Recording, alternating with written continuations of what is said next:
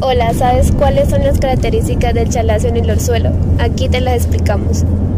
El chalación es un quiste que se genera por un taponamiento de las glándulas sebáceas, especialmente las glándulas de meibomio. Al ser una lesión quística, significa que no es inflamatoria, pero esta es crónica, demorándose en manifestarse y perdurando un tiempo. ¿Y cómo se presenta? Su apariencia es como una masa o una sobrelevación en los párpados, la cual puede aparecer tanto en el párpado superior como en el inferior. Al palpar se identifica como una lesión dura y habitualmente no es dolorosa. ¿Y cuál es el manejo del chalación?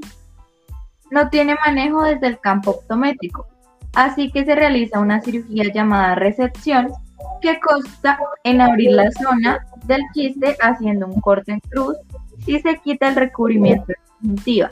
Se llega a la pared de chalación y se hace un curetaje para sacar los contenidos. Finalmente se cierra.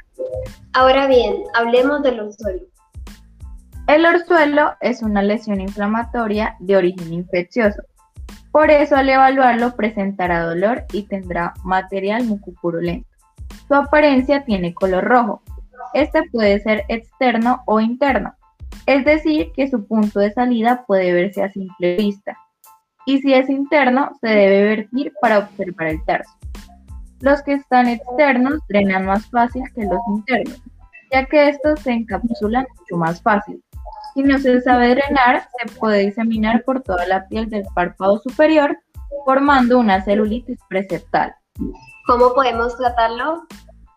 En el orzuelo se pueden usar antibióticos y corticosteroides, generalmente tópicos, en ungüento en el caso del orzuelo externo.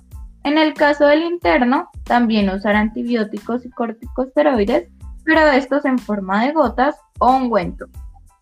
Otro plan de mejora es colocar compresas de agua tibia en el punto de salida. Se dilatará, por tanto, saldrá mucho más fácil el contenido. En los orzuelos externos se puede retirar las pestañas, ya que está relacionado con las glándulas accesorias que son las de 6 o de Mol, que puede estar obstruida generando esa inflamación y al retirar la pestaña por ese mismo folículo se drena ese contenido. Sin embargo, recordemos que si el orzuelo se revienta y queda contenido infeccioso dentro y crece, se vuelve un chalacio.